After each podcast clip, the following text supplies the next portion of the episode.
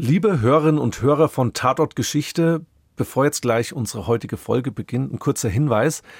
Die Episode haben wir zum ersten Mal vor Publikum aufgenommen und das hört man natürlich. Also die Akustik ist etwas anders. Insgesamt ist die Folge aber natürlich genauso spannend und informativ. Mehr noch, Hannes, wir haben uns für unsere erste richtige Show natürlich einige Besonderheiten überlegt, wie ihr gleich merken werdet. Viel Spaß beim Hören.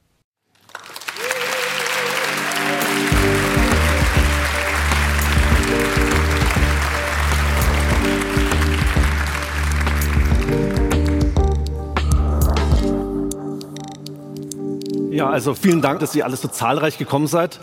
Die Tatortgeschichte Community wächst, kann man sagen. Wir haben heute wieder eine packende Episode mitgebracht, ein interessantes Verbrechen. Und wir haben heute auch tolle Gäste dabei, die in unterschiedliche Rollen schlüpfen werden.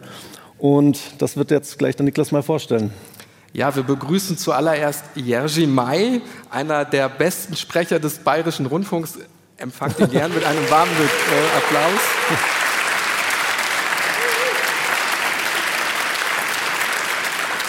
Das mag jetzt erstmal ein bisschen abgedroschen klingen, das sagt man so daher, aber ich kann das bestätigen, weil er ist unser Sprachtrainer. Das heißt, er versucht den aussichtslosen Kampf äh, gegen äh, Hannes fränkischen Akzent äh, zu kämpfen oder versucht mir das Nuscheln oder das Krächzen abzugewöhnen. Wir sind aber noch am Anfang unseres Trainings, muss man dazu sagen. Jerzy, du bist aber heute in einer ganz anderen Funktion da. Du bist nämlich heute der Vorleser. Das heißt, du nimmst uns jetzt auch direkt mit zu unserem heutigen Verbrechen.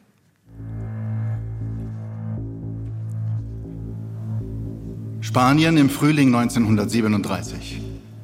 Der spanische Bürgerkrieg zwischen den republikanischen Regierungstruppen und den nationalistischen Putschisten unter General Francisco Franco tobt seit knapp neun Monaten. Die Seite der Republikaner wird von der Sowjetunion und Mexiko mit Waffen unterstützt. Aber zwei Länder nehmen auf der Seite Francos viel entscheidender Einfluss auf das Kriegsgeschehen. Das faschistische Italien und das nationalsozialistische Deutschland. Schon vor Monaten haben beide Länder militärisch interveniert, um die rechtsgerichteten Putschisten zu unterstützen.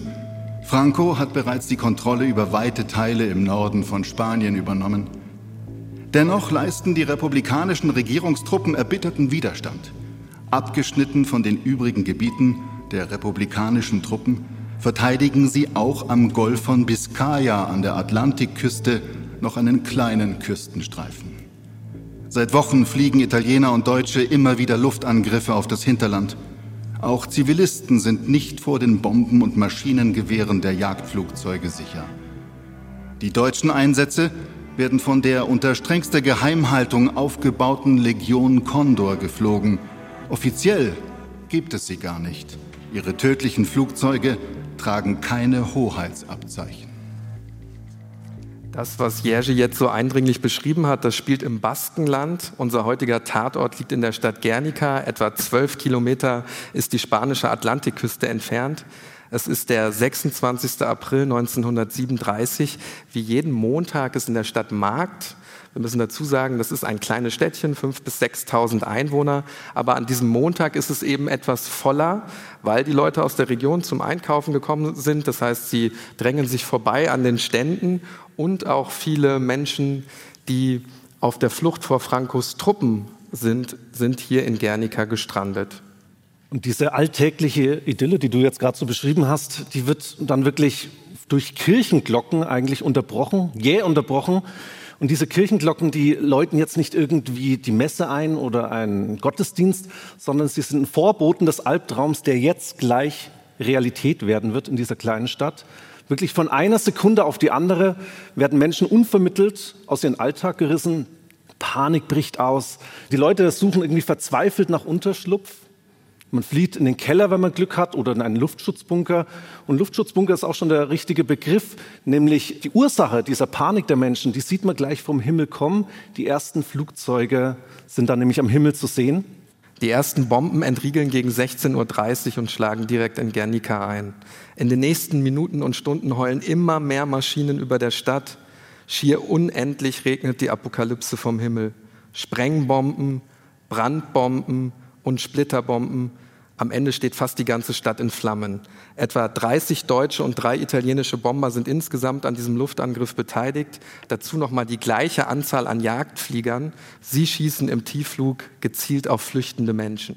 Es geht dann mehrere Stunden logischerweise. Nachts gegen zwei Uhr kommt der Kriegsreporter George Steer nach Guernica. Der Rhythmus des Todes, so wird er dann eine Passage seines Artikels nennen, den er dann für die Londoner Times schreibt. Wir hören mal rein in diese Passage. Die Taktik der Bomber, die für Studenten der neuen Militärwissenschaft von Interesse sein könnte, war folgende. Zuerst warfen kleine Gruppen von Flugzeugen schwere Bomben und Handgranaten über die ganze Stadt, wobei sie nach einem Plan ein Gebiet nach dem anderen auswählten. Als nächstes kamen Jagdflugzeuge, die tief herabstürzten um diejenigen mit Maschinengewehren zu beschießen, die in Panik aus Unterständen rannten, von denen einige bereits von 1000 Pfund Bomben durchdrungen waren, die ein Loch von 25 Fuß tief verursachten. Viele dieser Menschen wurden beim Versuch wegzurennen getötet. Eine große Schafherde, die auf den Markt gebracht wurde, wurde ebenfalls ausgelöscht. Das Ziel dieses Vorgehens war anscheinend, die Bevölkerung wieder unter die Erde zu treiben – denn als nächstes tauchten bis zu zwölf Bomber gleichzeitig auf und warfen schwere Bomben und Brandbomben auf die Ruinen. Der Rhythmus dieser Bombardierung einer offenen Stadt war daher ein logischer. Zuerst Handgranaten und schwere Bomben, um die Bevölkerung zu vertreiben, dann Maschinengewehre, um sie in die Tiefe zu zwingen, dann schwere Bomben und Brandbomben, um die Häuser zu zerstören und über den Opfern niederzubrennen. Das ist jetzt für uns eine ganz wichtige Quelle, aber als Historiker müssen wir natürlich Quellenkritik üben. Dieser Kriegsreporter, der zeigt die Stimmung, glaube ich, ganz gut, aber die genaue Anzahl der Flugzeuge und auch die Taktik letztendlich der, der Flieger kann eigentlich nicht rekonstruieren. Deswegen müssen wir das immer ein bisschen mit Vorsicht genießen. Aber was er sehr, sehr gut zeigt, ist eben, was dann letztendlich mit Guernica passiert. Da steht ja wirklich kein Haus mehr. Man sieht nur noch Häuserfassaden. Man denkt vielleicht irgendwie an Dresden 45. Hier kann man nicht mehr leben und hier will natürlich auch niemand mehr leben. Der Artikel von Stier zeigt aber auch die ganze Dramatik nach dem Luftangriff. Auch darüber berichtet er. Also er spricht von verstopften Straßen, Menschen, die wirklich ihr Hab und Gut einfach auf Karren packen und nur noch weg wollen, die verzweifelt Kinder und Verwandte suchen. Ein Kommando der Legion Condor spricht von zahlreichen Dachstuhlbränden, zerstörten Wasserleitungen und Löschversuchen, die vereitelt wurden. Insgesamt berichtet sie von einem Zerstörungsumfang von 75 Prozent der Stadt. Die Bombardierung der Stadt dauert mehrere Stunden. Bis zu 40 Tonnen Bomben fallen auf Guernica nieder. Es stellt sich natürlich zwangsläufig die Frage, ob Guernica hier einen Einzelfall darstellt oder einen besonderen Höhepunkt oder ob wirklich so die Strategie systematischer, grausamer Flächenbombardements bereits in der Zeit vor dem Zweiten Weltkrieg dahinter steht, in dem auch natürlich der Tod von Zivilisten bewusst in Kauf genommen wird. Und genau darüber werden wir heute in diesem Live-Podcast sprechen. Das wird uns auch zum Mythos Guernica führen verewigt in dem berühmten Bild von Pablo Picasso. Darüber werden wir sprechen. Wir reden über eine ganz neue Art der Kriegsführung, die den Tod aus der Luft bringt, über Jagdflugzeuge zum Beispiel vom Typ Messerschmitt Bf 109, eine tödliche Waffe in Serienproduktion. Wir werden sprechen über den spanischen Bürgerkrieg, über die Motive der Nationalsozialisten. Wieso mischen die sich überhaupt in diesem Krieg ein? Und wir werden vor allen Dingen auch über die Schlüsselrolle von Wolfram von Richthofen sprechen, begeisterter Pilot, Ingenieur mit Doktortitel, der den spanischen Bürgerkrieg so ein bisschen als Experimentierfeld, als Exerzierfeld der eigenen Zerstörungsfantasien nutzt und damit auch für eine Luftwaffeneinheit steht, die es eigentlich gar nicht geben darf. Eine Einheit, die über Guernica ohne jedes Hoheitszeichen fliegt und vor allen Dingen aus Freiwilligen besteht, die Legion Condor. Über all das und vieles mehr werden wir reden. Wir, das sind Hannes Liebrandt und Niklas Fischer, zwei Historiker von der Ludwig-Maximilians-Universität in München. Das ist ein Podcast von Bayern 2 in Zusammenarbeit mit der Georg von Vollmer Akademie. Das ist Tatortgeschichte.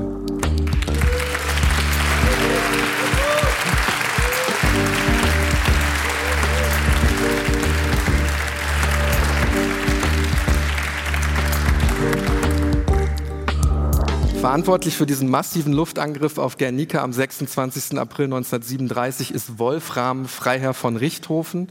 Er ist Stabschef der Legion Condor und sein Werdegang ist wirklich ganz exemplarisch für die militärischen Umwälzungen zwischen Erstem und Zweitem Weltkrieg, denn genau in dieser Zeit spielt ja unser heutiges Verbrechen.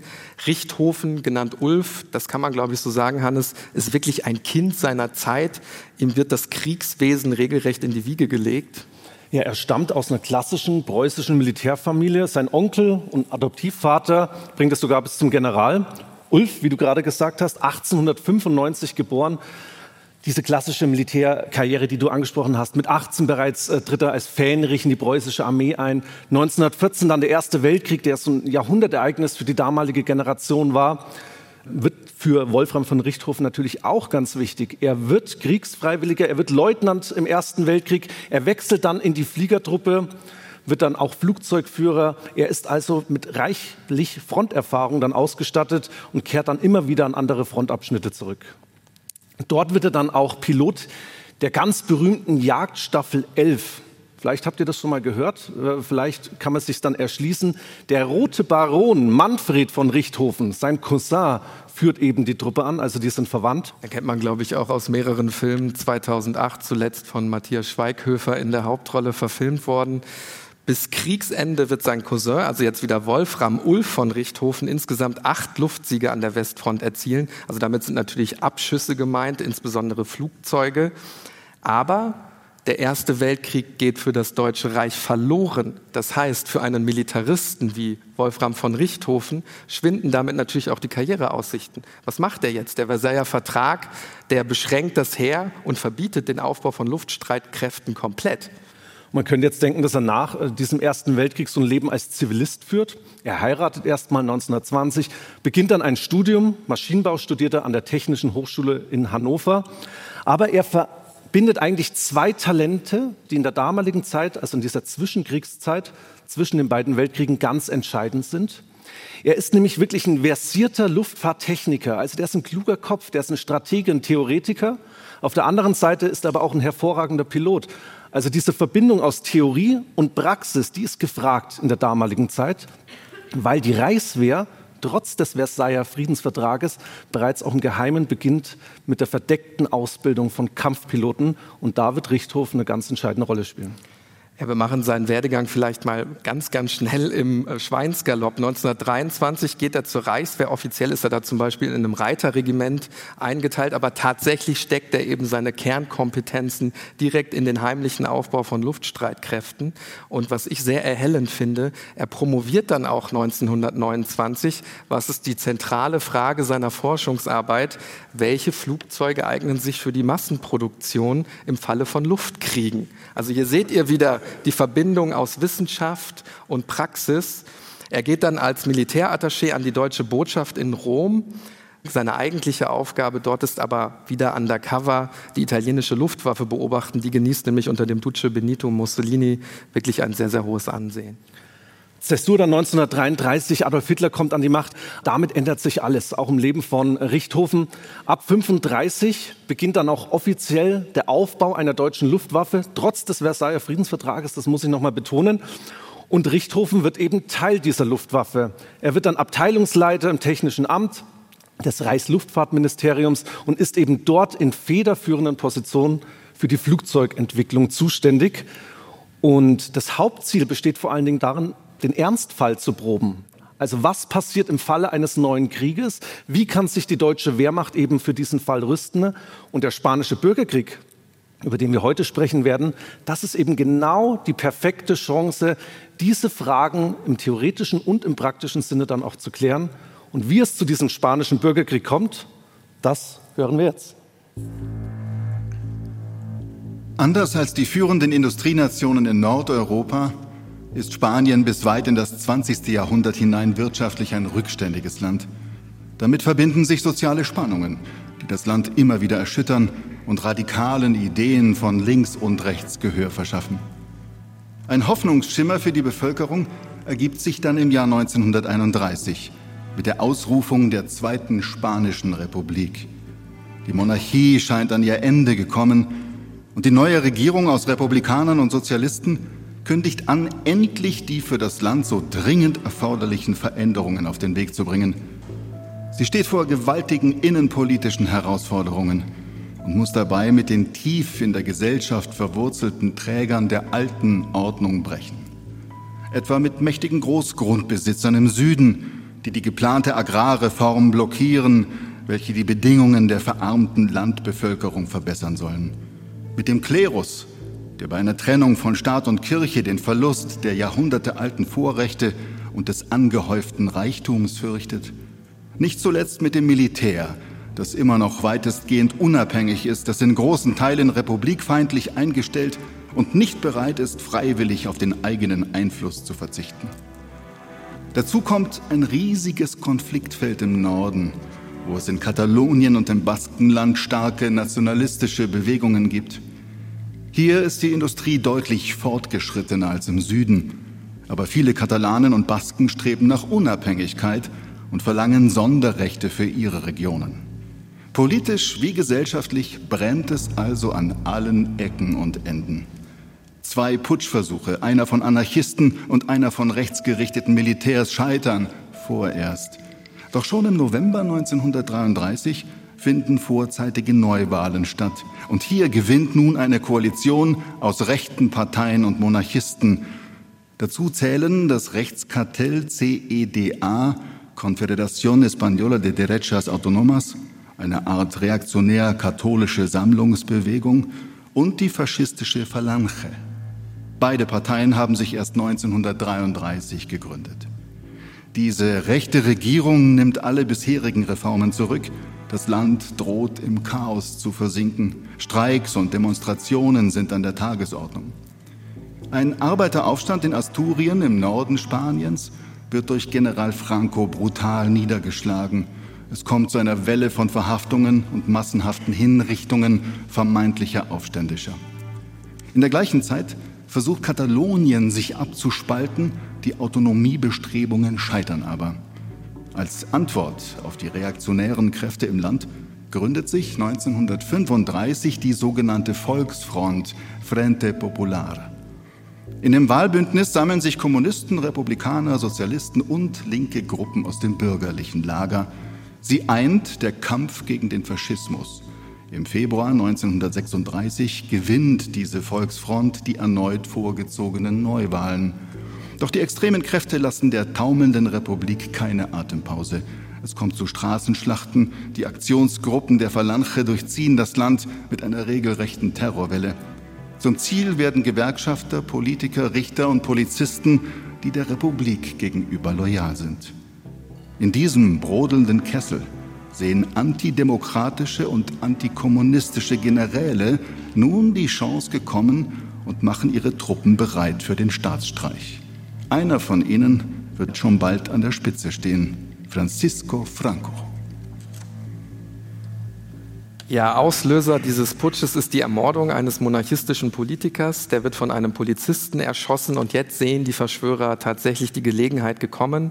In Marokko bricht am 17. Juli 1936 eine Rebellion nationalistisch gesinnter Einheiten aus den Reihen des Militärs aus und Franco reist jetzt über Teneriffa in die ehemalige spanische Kolonie. Er übernimmt also hier die Führung der Aufständischen was ich recht auffällig finde, noch im gleichen Monat erklären sich sowohl das faschistische Italien wie auch das nationalsozialistische Deutschland bereit, die spanischen Putschisten hier zu unterstützen. Am Anfang ist das noch eine logistische Hilfe, denn die sind ja in Marokko und haben ein Problem. Sie müssen irgendwie auf das spanische Festland kommen. Da sagt aber die Marine, wir sind regierungstreu, wir sind also pro-republikanisch, wir bringen euch da nicht hin. Und hier kommen Italiener und Deutsche ins Spiel. Ja, weil jetzt stellt sich die Frage natürlich, was machen Sie? Das Seeweg ist geschlossen, jetzt muss man natürlich den Luftweg nehmen. Und die Lösung ist wirklich eine gigantische Luftbrücke. Man muss sich das mal die Dimensionen vorstellen. Deutsche Flugzeuge vor allen Dingen fliegen etwa 13.500 Soldaten Frankos von Marokko nach Spanien. Im September 1936 wird dann Franco vom Vorstand der Junta zum Oberbefehlshaber, zum Generalissimo der Putschisten gewählt. Aber trotz dieser massiven Unterstützung Deutschlands und auch Italiens bleiben eigentlich die militärischen Erfolge erstmals aus. Und das liegt vor allen Dingen an den erbitterten Widerstand gegen Franco und seine Truppen. Und dieser Widerstand, der formiert sich bei den Arbeitern, bei den Bauern, aber auch bei Anarchisten und Intellektuellen. Eine Besonderheit müssen wir, glaube ich, erwähnen. Das sind die sogenannten internationalen Brigaden. Das sind eigentlich Freiwillige aus Europa und vor allen Dingen Nordamerika, jetzt in Spanien für die Republik und gegen Franco kämpfen. Also der spanische Bürgerkrieg wird so etwas wie ein globales Phänomen. Dazu gehören so ganz illustre Leute wie der Schriftsteller George Orwell, aber ihr habt ja auch alle schon wahrscheinlich die meisten Tatortgeschichte-Episoden gehört. Auch Erich Mielke, der spätere Stasi-Chef, der trifft ja da auch in Spanien ein und hat eine ganz kuriose Entwicklung. No pasaran, Entschuldigung, wenn ich Spanisch ist eher so das Gebiet für Niklas. Ich bin no pasaran, sie werden nicht durchkommen. Das ist die antifaschistische Parole, mit der man sich gegen Franco stellen möchte. Wie erklärt das nationalsozialistische Deutschland unterstützt die Putschisten im Grunde von Stunde Null an? Aber was sind jetzt die Motive, auch militärisch zu intervenieren? Relativ erhellend ist hier das, was Hermann Göring sagt nach dem Zweiten Weltkrieg. Wir gucken mal rein in seine Aussage beim Nürnberger Kriegsverbrechertribunal, denn da führt er gleich zwei Motive an. Auf der einen Seite ideologische Gründe, also ideologische Motive, und auf der anderen Seite eben auch wieder ganz praktische. Einmal, um der Ausweitung des Kommunismus an dieser Stelle entgegenzutreten, zum Zweiten aber, um meine junge Luftwaffe bei dieser Gelegenheit in diesem oder jenem technischen Punkt zu erproben. Göring kennt man ja meistens im Kontext des Zweiten Weltkrieges dann auch als Reichsmarschall. Er war ein Fliegerass im Ersten Weltkrieg. Er war ein hochdekorierter Flieger, der den höchsten preußischen Militärorden erhalten hat, den Poulet-Mérite-Orden. Und deswegen ist diese Ausbildung der Fliegerwaffe ganz wichtig für Göring. Hören wir vielleicht noch mal weiter rein bei Göring. Ich sandte mit Genehmigung des Führers einen großen Teil meiner Transportflotte und sandte eine Reihe von Erprobungskommandos meiner Jäger, Bomber und Flakgeschütze hinunter und hatte auf diese Weise Gelegenheit, im scharfen Schuss zu erproben, ob das Material zweckentsprechend entwickelt wurde. Damit auch das Personal eine gewisse Erfahrung bekam, sorgte ich für einen starken Umlauf das heißt, ich sandte wieder neue hin und die anderen zurück. Und Teil dieses Erprobungskommandos, das Herr Göring anspricht, ist eben Wolfram von Richthofen. Er wird später zum Stabschef der Legion Condor. Er ist also in leitender Verantwortung tätig, wie die deutsche Luftwaffe im Geheimen, und das ist ja eigentlich die Schwierigkeit, im Geheimen aktiv aber im spanischen Bürgerkrieg eben eingreift. Und genau diese Doppelrolle der deutschen Luftwaffe wird verheerende Folgen haben.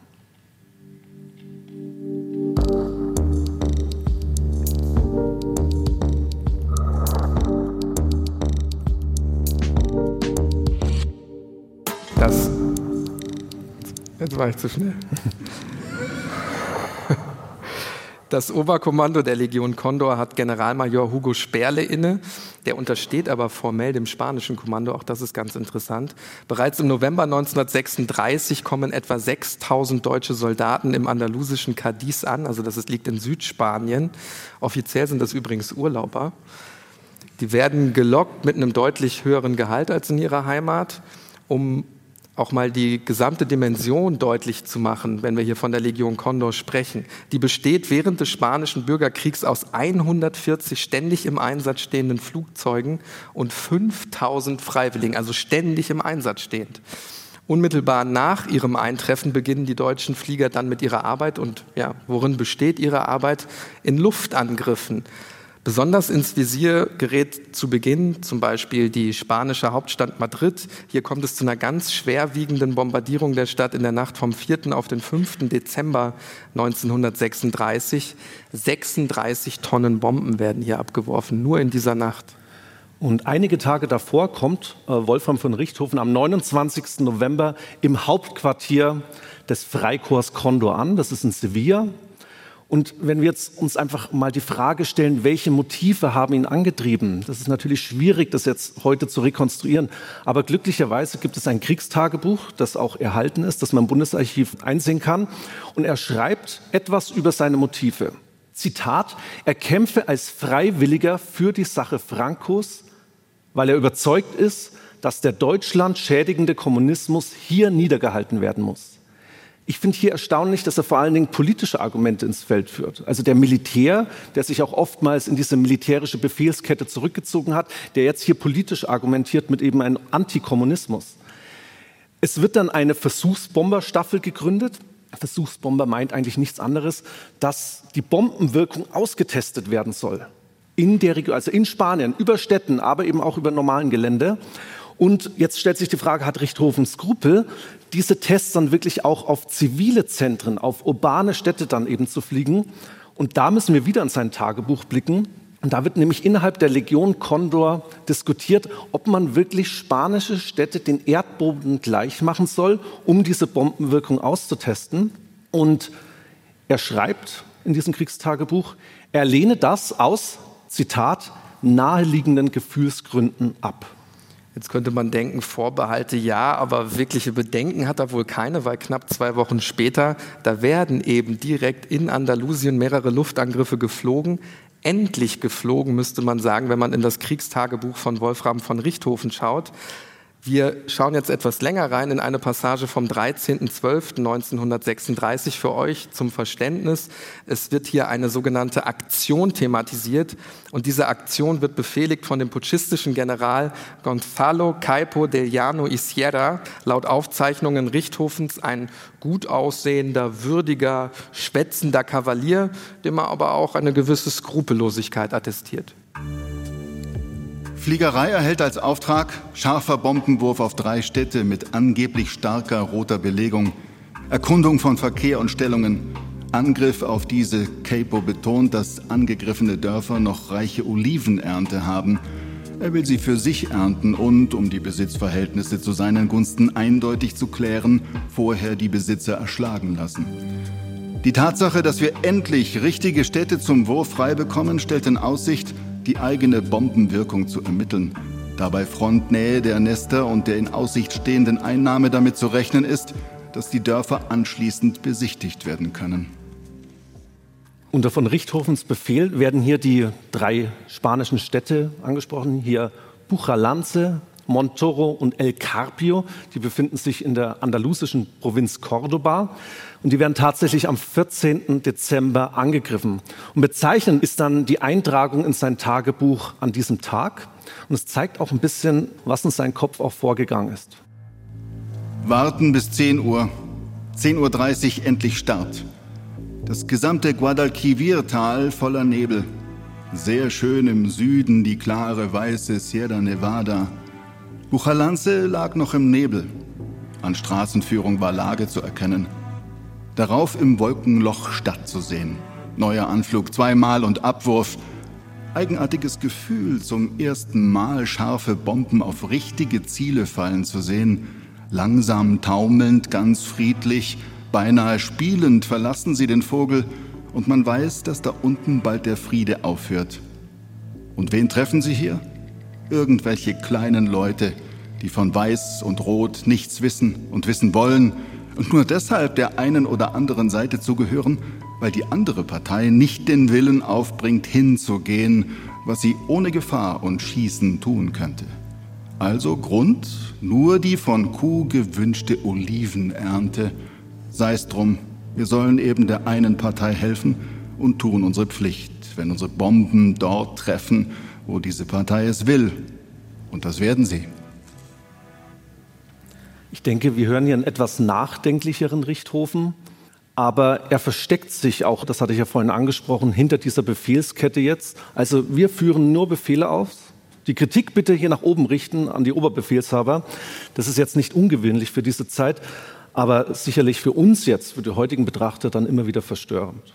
Buchalanze da werden über 150 Kilo Bomben abgeworfen, circa 120 Menschen sterben, Zivilisten und Soldaten. Im Frühling 1937 fliegen die deutschen Streitkräfte dann gemeinsam mit den italienischen Geschwadern immer mehr massive Luftangriffe. Ziel sind auch Dörfer und Städte im Baskenland im Norden von Spanien. Wir wollen vor allen Dingen, dass man das nicht nur auf Guernica fokussiert, sondern dass man eben auch den größeren Kontext etwas sieht. Und diese Einschläge, die kommen jetzt immer näher an Guernica heran. Und Wenn man in die deutsche Perspektive mal sich versucht hineinzuversetzen, dann sind es vor allen Dingen taktische und technische Beweggründe, die hinter diesen Bombenabwürfen stehen. Taktisch erstmal, durch diese Bombardierungen können wir die feindlichen Truppenbewegungen stören. Und natürlich können wir auch die Infrastruktur zerstören und dadurch wieder die Truppenbewegungen erschweren. Technisch, und das ist wirklich so ein Charakteristikum des spanischen Bürgerkrieges, hier wird auch in wissenschaftlicher Hinsicht eruiert bzw. erforscht, welche Bombenmischungen denn am besten für diese Bombardements eben ähm, geeignet sind. Am 31. März 1937 gerät dann die Kleinstadt Durango ins Visier. Wir befinden uns jetzt schon 23 Kilometer südlich von Guernica. Die Stadt wird jetzt von italienischen Fliegern bombardiert und dabei sterben auch wieder hunderte Menschen. Am 25. April 1937 kommt es zur Bombardierung des Städtchens Eibar. Das ist dann nur noch 20 Kilometer von Guernica entfernt. Laut Bericht der Legion Condor wird die Stadt zu 60 Prozent zerstört. 200 Zivilisten überleben diesen Angriff nicht. Und nur einen Tag später gerät dann Guernica ins Fadenkreuz und wir sind zurück an unserem heutigen Ausgangspunkt.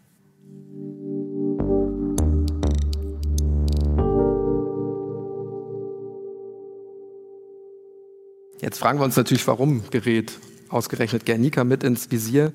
Taktisches Ziel des Angriffs laut Tagebuch von Wolfram von Richthofen ist die Zerstörung der Infrastruktur. Da geht es vor allen Dingen um eine große Steinbrücke, die den Fluss Ocker überführt. Und diese Brücke ist ein ganz wesentlicher Verkehrsknotenpunkt, der den Vorort mit dem Zentrum verbindet. Aber natürlich geht es eigentlich darum zu verhindern, dass die spanischen Regierungstruppen sich zurückziehen können. Und zurückziehen heißt hier ganz konkret hinter den eisernen Gürtel. Der Cinturón de Hierro, ein massiver Verteidigungsring, der im Westen bei Bilbao liegt. Und zur Erreichung dieses Ziels scheint wirklich jedes Mittel recht. Vier Tage nach dem Angriff auf Guernica wird Wolfram von Richthofen nämlich Folgendes in sein Tagebuch eintragen. 30.04.37.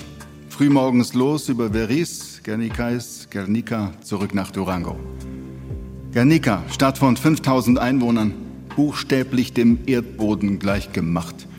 Angriff erfolgte mit 250 Kilogramm und Brandbomben, letztere etwa ein Drittel. Als die ersten News kommen, war überall schon Qualm von Versuchsbombern, die mit drei Flugzeugen angriffen. Keiner konnte mehr Straßen, Brücken und Vorstadtziel erkennen und warf mitten hinein. Die 250er warfen eine Anzahl Häuser um und zerstörten die Wasserleitung. Die Brandbomben hatten nun Zeit, sich zu entfalten und zu wirken. Die Bauart der Häuser, Ziegeldächer, Holzgalerie und Holzfachwerkhäuser, führte zur völligen Vernichtung. Einwohner waren größtenteils seines Festes wegen außerhalb Masse des Restes verließ die Stadt gleich zu Beginn. Ein kleiner Teil kam in getroffenen Unterständen um. Bombenlöcher auf Straßen noch zu sehen, einfach toll. Stadt war völlig gesperrt für mindestens 24 Stunden. Es war die geschaffene Voraussetzung für einen großen Erfolg, wenn Truppen nur nachgerückt wären. So nur ein voller technischer Erfolg unserer 250er und ECB 1. In Guernica sonst Friede, von dem ganzen Bezirk am Stadtrande nichts zerstört. Weiter nach Durango, hübsches Städtchen mit schönen Adelspalästen, durch zweimaligen Bombenabwurf der Italiener allerdings toll aussehend. Es ist, als ob die Bomben die Kirchen geradezu gesucht hätten. Der große Dom, in dem gerade Messe war, hat mindestens sechs, eine Klosterkirche, Kloster war allerdings rote Kaserne, mindestens vier Bomben bekommen. Nur Mauern stehen noch. Im Dom fiel, es heißt über 150 Tote. Rote haben aus Propagandagründen nichts fortgeräumt. Abends offizielle Einladung von Kindelan, der mit Franco in Vitoria, an uns und Italiener. Niklas, ich weiß nicht, wie es dir geht, aber wenn ich diese Zeilen höre, dann hört man so einen unfassbaren Zynismus raus. Also davor irgendwie so dieser nachdenkliche Richthofen und jetzt wirklich dieser Zynismus, ähm, die Beschreibung zunächst des Kriegszustandes, also hier den Erdboden platt gemacht und dann in Guernica ansonsten Friede. Ich habe mir noch was notiert. Hübsches Städtchen mit Adelspalästen und dann durch Bombenabwurf der Italiener toll aussehend. Also wir sehen hier Krieg als Spiel so ein bisschen oder zumindest könnte man das so interpretieren. Die Frage ist jetzt, wie kommt das? Wie kann man das diesen Menschen jetzt aus dieser Zeit irgendwie zuschreiben? Ist es wirklich die Distanz zum Tatgeschehen? Also, dass man sagt, ja, der Pilot da ganz da oben und am unten nur die Menschen so als kleine Pünktchen in der Landschaft? Ich meine, er nennt ja Tote. Ich glaube schon, dass er ein gewisses Unrechtsbewusstsein hat, aber es ist natürlich was anderes, wenn man, als wenn man einen Menschen eben von Auge zu Auge eben umbringt. Vielleicht ist das der große Unterschied. Wenn man das so hört, finde ich, wirkt es so, als hätte das Morden gar nichts mehr mit ihm zu tun. Also irgendwie, als würde er sich auch gar nicht so richtig verantwortlich fühlen. Es ist alles ganz weit weg. Wir werden darüber sprechen gleich, versuchen das vielleicht auch so ein bisschen aufzulösen, ob er das auch ganz bewusst in Kauf nimmt, zivile Tote. Schauen wir uns aber zunächst noch mal an, wie Guernica nach diesem Bombenangriff aussieht. Laut Auswertung des verantwortlichen Stabes der Legion Condor werden durch die Angriffe vom 26. April 1937 drei Viertel der Stadt zerstört. Genaue Opferzahlen, das ist bis heute umstritten.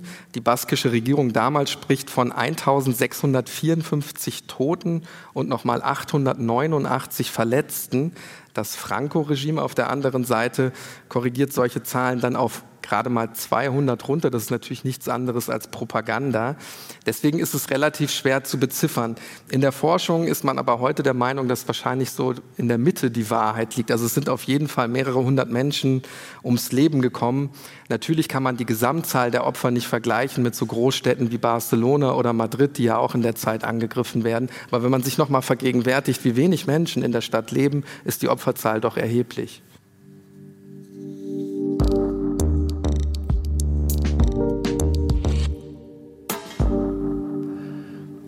Ich finde es auch irgendwie ein bisschen müßig, dass man die Opferzahlen irgendwie ins Verhältnis setzen muss. Also wir haben ja eine Kleinstadt, 5000 Einwohner. In Guernica hatten wir ja gesagt, natürlich erreicht es dann nicht die Dimensionen, die dann im Zweiten Weltkrieg erreicht werden. Aber es zeigt eben schon die Vorboten des vielleicht auch schon sich ankündigenden Krieges.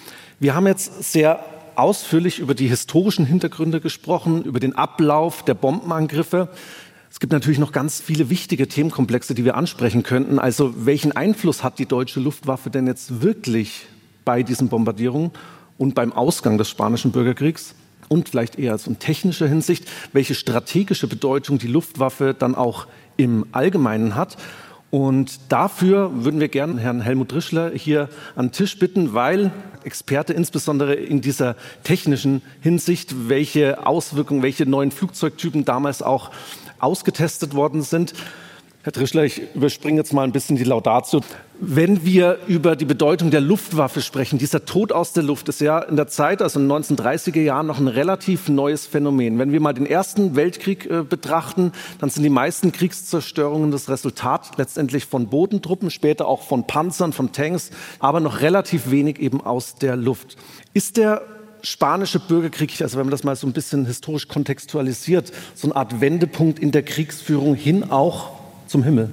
Wie immer ist die Antwort ja und nein. Ähm, ich fange bei dem Nein an. Der Erste Weltkrieg ist hier ein ganz mächtiges Scharnier sozusagen. Im Ersten Weltkrieg findet sowas statt wie eine Entgrenzung des Krieges in viele Dimensionen. In der vertikalen Dimension, insbesondere der Luftkrieg, beginnt im Ersten Weltkrieg genauso der, der U-Boot-Krieg. Also sozusagen der Krieg verlagert sich in Räume hinein, die bis dahin sozusagen vom Krieg noch nicht wirklich erfasst werden, aber vor allen Dingen auch in das Hinterland. Es ist nicht nur die Frontlinie, die Schützengräben etc., in denen Krieg stattfindet, sondern er findet eben auch statt in der Gesellschaft selbst, indem gerade von Deutschland ausgehend zunächst mal mit äh, Luftschiffen, Zeppelin-Luftschiffe, die alliierte Städte bombardieren, die Moral der gegnerischen Gesellschaft attackiert wird.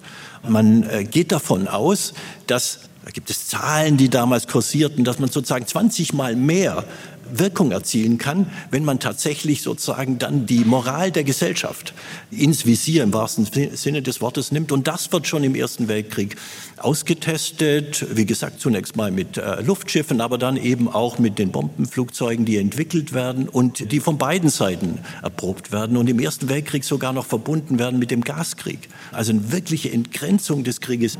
Und insofern hat das eine längere Vorgeschichte und dennoch ist das zum ersten Mal ein Erprobungsfeld.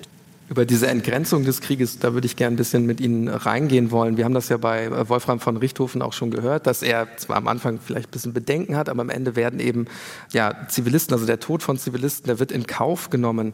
Entgrenzung des Krieges haben Sie angesprochen.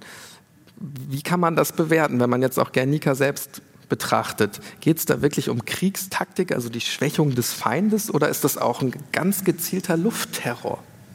Es ist auch ein ganz gezielter Luftterror. Und vielleicht gehe ich da doch noch mal auf die Person ein, die mir so jetzt während der Diskussion sich noch mal präsentiert hat als im Grunde typisch für seine Generation. 1895 äh, geboren, 1914 gerade mal 19 Jahre alt. Und wir sprechen da von denjenigen, die so zwischen 1890 und 1905 äh, geboren sind, von der Kriegsjugendgeneration. Oder auch von der Generation der Unbedingten. Ja, das sind diejenigen, die im Ersten Weltkrieg groß äh, werden, sozusagen ihre Sozialisation erleben und äh, dann eben, wenn man so will, jetzt 18, 19, als plötzlich alles zusammenbricht, orientierungslos werden. Ja, die wissen nicht mehr, welche Karrieren sie denn eigentlich einschlagen können, etc. Und die finden wenn man so will, Zulauf und finden Unterschlupf dann im, im frühen Nationalsozialismus. Aber gibt es denn dann in der Zeit überhaupt irgendwelche ethischen Debatten, die geführt werden? Also setzt man sich damit auseinander, dass man jetzt sehr, sehr anonym hunderte Meter über dem Himmel einfach die Bomben abwirft und ja eigentlich diejenigen, die man damit umbringt, gar nicht mehr sieht? Ja, die ethischen Debatten, die hier geführt werden über den Luftkrieg, die sind speziell. Es gibt natürlich, ich sage jetzt mal, moralisch-ethische Stimmen in der Zwischenkriegszeit, die, die Friedensbewegung, die sich äh, diesem Thema annimmt und massiv bekämpft, den sich herausbildenden Luftkrieg. Aber auf der anderen Seite gibt es äh, eine breite Debatte in ganz Europa, nicht nur in Deutschland, genauso in Großbritannien, darüber, wie denn dieser künftige Krieg zu führen ist und welche Rolle die Luftwaffe dabei spielen soll. Also auch in, in Großbritannien werden massive Diskussionen darüber geführt, welche Rolle Kriegsvorbereitung durch Luftwaffe und strategische Bombardements, wo es nicht nur darum geht, den gegnerischen Soldaten auszuschalten, sondern eben auch die Zivilbevölkerung zu treffen, werden geführt und intensiv geführt und sehr offensiv geführt. Also wir sehen hier, es gibt eine Vielfalt von Diskussionen und da spielen ethische Gesichtspunkte, wie wir sie heute hm, an das Thema herantragen, eher eine marginale Rolle, sondern es geht um solche großdimensionierten Fragen, äh, wie können wir unsere Gesellschaft auf den Krieg vorbereiten, was droht uns hier selbst. Das ist sicherlich ein Phänomen, das jetzt nicht irgendwie auf Deutschland fokussiert ist, sondern in Europa der Zeit ähm, damals weit verbreitet war. Ich glaube, das haben Sie ja gerade auch gesagt. Wenn wir jetzt mal so ein bisschen ins Technische gehen und uns mal diese Messerschmitt Bf 109 anschauen, das ist jetzt ein Jagdflieger, der in relativ niedriger Höhe dann eben mit den Bordwaffen auch auf Zivilisten, aber eben natürlich auf militärische Einheiten schießt. Und es gibt mehrere Brote- und Serientypen die dann auch in Spanien unter anderem auch in Guernica im Einsatz sind. Herr Trischler hat ja am Anfang gesagt, dass auch im Haus hier im Deutschen Museum sich eine Version äh, dieses Jagdfliegers befindet. Das war uns auch wichtig, dass wir so die Verbindung hier zwischen dem Haus und dem Thema eben schaffen können. Waren diese Jagdflieger in der damaligen Zeit eine technische Revolution? Also kann man sagen, dass die in der Zeit dann wirklich aufgekommen sind und dann das Luftkriegsgeschehen nachhaltig dann auch geprägt haben? Ja, mit dem Begriff technische Revolution tue ich mir ein bisschen schwer, weil, weil der, der wird zu häufig verwendet. Ja. Alles ist eine Revolution und alles ist eine Durchbruchsinnovation. In den 20er Jahren äh, und dann in den 30er auch gibt es eine eher evolutionäre Entwicklung äh, in der Luftfahrt.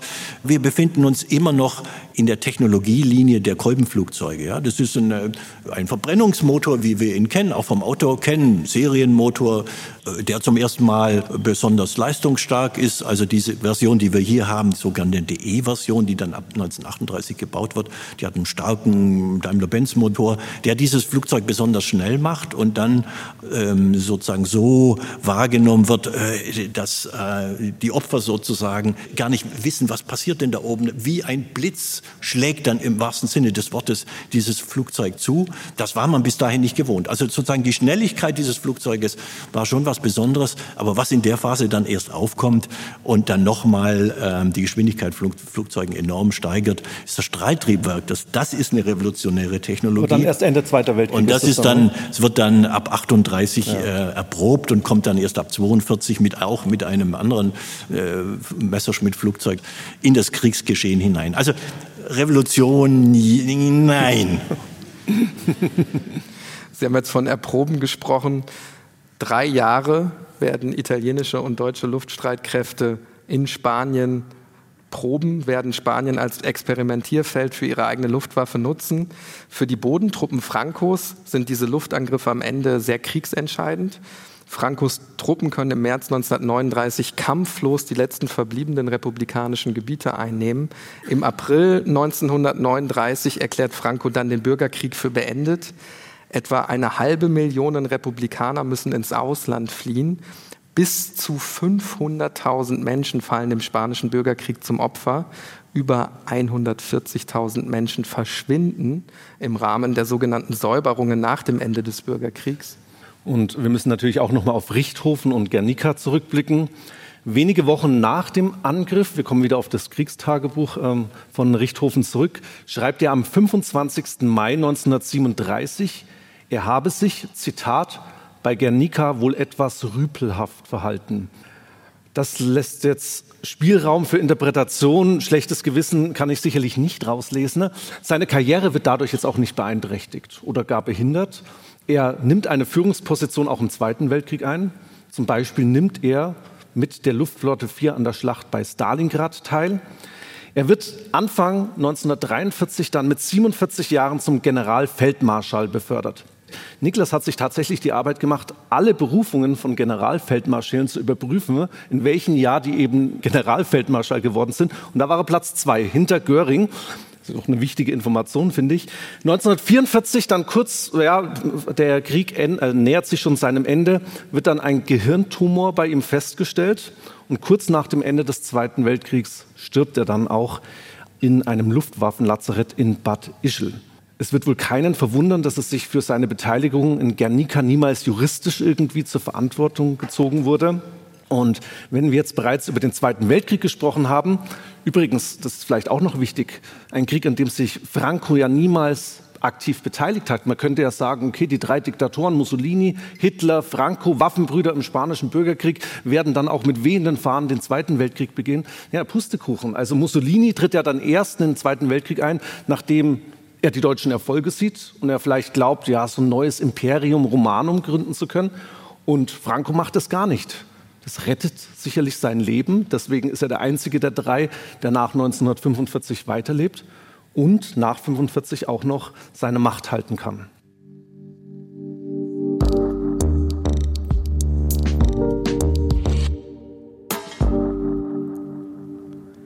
Du hast jetzt gesagt, er überlebt 1945. Unsterblich ist er zum Glück nicht, ähm, denn er kommt dann 1975 ums Leben. Bis dahin geht die Diktatur Francos, das müssen wir dazu sagen. Aber auch danach findet eigentlich nie wirklich eine Aufarbeitung der Verbrechen statt, auch weil ein Amnestiegesetz, das sogenannte Ley de Amnestia, das verhindert erst in den 2000er Jahren, das muss man sich wirklich mal auf der Zunge zergehen lassen, kommt es vor allen Dingen auf Basis von privaten Initiativen überhaupt auch mal dazu, dass die unzähligen Massengräber ausgehoben werden. Also da passiert auch ganz, ganz lange nichts. Und im Juli 2022 erst wird dann das sogenannte Gesetz zur demokratischen Erinnerung im spanischen Parlament verabschiedet. Und damit werden die Regimekritiker Francos das erste Mal juristisch rehabilitiert. 2022. Und ähnlich lang und vielleicht existiert äh, diese Propaganda ja immer noch, ähm, hat sich auch ähm, Teile der Propaganda von Frankus gehalten, dass Guernica ja in Wahrheit von den Roten zerstört wurde. Also von den Kommunisten und dass man es quasi den Faschisten in die Schuhe geschoben hätte. Das ist natürlich zynisch für die Opfer. Noch Anfang der 1960er Jahre wurden deutsche Generäle beziehungsweise gefallene deutsche Flieger eben durch Franco geehrt. Und das hat man eben tagtäglich dann auch miterlebt. Auch die Angehörigen eben von den Opfern. Zwei Jahre nach Francos Tod, also 1977, wird dann eine Untersuchungskommission ins Leben gerufen, die so mal die Angriffe auf Guernica beleuchten soll und auch mögliche Kriegsverbrechen auch mal untersuchen sollen. Das Ergebnis dieser Untersuchungskommission ist natürlich länger, aber in Kurzform hat man auf jeden Fall festgestellt, dass Franco zumindest mitverantwortlich ist. Wir haben heute auch festgestellt, Guernica war kein Einzelfall. Viele andere Dörfer und Städte wurden massiv bombardiert, zeigen ein ähnliches Ausmaß an Zerstörung. Ein recht treffendes Fazit hat der Militärhistoriker Klaus A. Meyer gezogen. Ich würde das gern mal vorlesen, also zitieren. Guernica war nicht der erste und nicht der letzte Meilenstein auf dem Weg zum totalen Luftkrieg, der keinen Unterschied zwischen Kombattanten und Nichtkombattanten macht, also keinen Unterschied zwischen Soldaten und Zivilisten. Trotzdem ist Guernica zum Mythos geworden, eine Stadt als trauriges Beispiel für die Grausamkeit der Angriffe durch die Legion Condor und ein Symbol natürlich auch für die Möglichkeiten der modernen Kriegsführung. Vielleicht noch die Abschlussfrage an Sie, Herr Trischler. Wenn man jetzt von diesem Mythos Guernica spricht, und wir hatten ja extra gesagt, es hat auch mehrere Städte getroffen, können Sie sich das irgendwie erklären, warum der Fokus auch in der Erinnerungskultur bis heute letztendlich auf diese Stadt gerichtet ist? Ja, das ist natürlich das berühmte Gemälde von Pablo Picasso, das wenige Wochen eigentlich nach dem äh, Luftangriff schon entstanden ist ähm, und auf der Pariser Weltausstellung 1937 äh, gezeigt wurde. Picasso hatte eigentlich ganz was anderes vor. Er war äh, beauftragt, sozusagen dem republikanischen Pavillon in Paris von Spanien zu gestalten, hat ein Motiv sich ausgedacht und nach Guernica, nach dem Bombenangriff, hat er sofort sozusagen umgeschaltet und dieses berühmte Gemälde gemalt und dort ausgestellt. Und das wird zur Inkarnation, zur visuellen Inkarnation des neuen Typus von Kriegsführung, des strategischen Bombenkrieges, der eben unterschiedslos alles auslöscht, was hier sozusagen ihm in die Quere kommt. Ja, und dieser ikonische Markstein, der steht, glaube ich, dafür, dass es zu diesem Erinnerungsort äh, Guernica kommt. Ich habe war zufällig selbst mal als äh, Tourist sozusagen in Guernica und habe mir das Museum dort angeschaut. Das ist auch ein Erinnerungsort, der aber zunächst mal sich durchsetzen musste mit äh, der Botschaft. Sie haben es ja gerade gesagt, die Aufarbeitung in Spanien hat sehr viel länger gedauert. Wir, wir haben eine ganz andere Erinnerungskultur, weil wir in Deutschland den Zweiten Weltkrieg so bedingungslos verloren haben, während in Spanien der Frankismus eben noch so lange präsent war und noch nicht verarbeitet worden ist und es immer noch die Spaltung der Gesellschaft gibt und auch eine gespaltene Erinnerungskultur. Und ich kann mir es nicht verkneifen, noch äh, dieses doch auch zu erzählen, wie lange wir in Westdeutschland, in der Bundesrepublik an Franco festgehalten haben. Die Wiederaufrüstung im Grunde in Spanien nach 1945 geschah mit deutscher Militärhilfe. Spanische Ingenieure, Generäle etc. sind in der Bundeswehr mit großgezogen worden etc. Also da gab es eine, eine lange Kombatantenschaft, um das mal so zu sagen, über den Zweiten Weltkrieg hinaus, was wir häufig vergessen.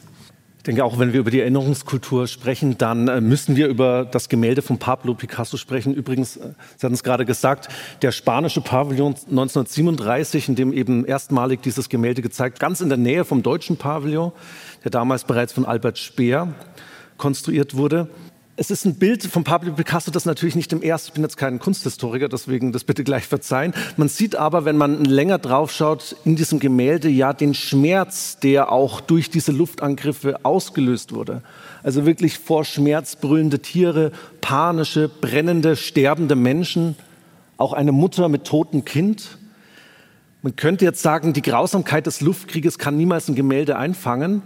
Pablo Picasso hat diesen Versuch hier unternommen. Ich bin der Meinung, es ist ihm auch gelungen. Das grundlegende Ziel letztendlich dieses Gemäldes und warum das in der heutigen Erinnerungskultur so präsent ist und sicherlich zu einem der berühmtesten Gemälde aller Zeiten gehört, ist letztendlich auch der Tatsache geschuldet, dass es eine Mahnung sein soll. Eine Mahnung, die Opfer eben nicht zu vergessen und auch nicht zu übersehen. Ja, dieser Krieg wurde sehr, sehr weit oben vom Himmel aus geführt. Ein Krieg, bei dem der Tod für den Täter unsichtbar ist. Und damit sind wir am Ende unserer heutigen Episode angekommen. Helmut Trischler, ich danke Ihnen sehr für die Beteiligung. Wir danken natürlich auch Jerzy May, unserem tollen Vorleser. Wir danken natürlich vor allen Dingen euch, dass ihr so zahlreich erschienen seid und uns so gespannt zugehört habt. Ja, vielen Dank.